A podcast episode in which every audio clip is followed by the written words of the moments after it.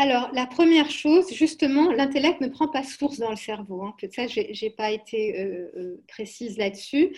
L'intellect, justement, est la part immatérielle en nous, c'est-à-dire notre imagination, notre mémoire, nos, sens, à la fois internes et externes. Avicenne considère qu'il y a cinq sens internes, dont l'imagination, la mémoire, etc.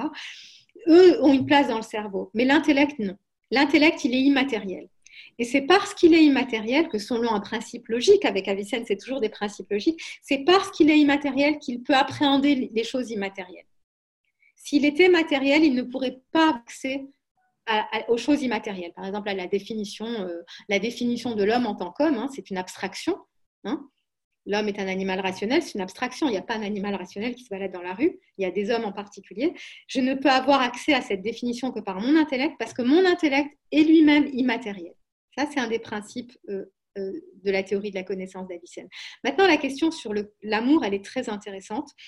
Avicenne a écrit une magnifique épître sur l'amour, en, euh, ça, elle a fait la encore qu'il y a beaucoup de doutes sur la paternité, mais bon, elle a été reçue dans l'histoire de la pensée comme étant d'Avicenne. Et donc, ce qui me...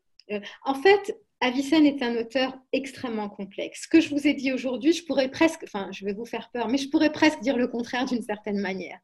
C'est un auteur systématique et très complexe. Et s'il a eu autant d'influence, c'est parce qu'il est justement complexe et que des auteurs très différents sont venus puiser à sa source. Donc, la question de savoir si ce qui est chez lui l'intellect serait euh, le qalb, le cœur euh, pour les soufis, est une question effectivement très intéressante que, que je...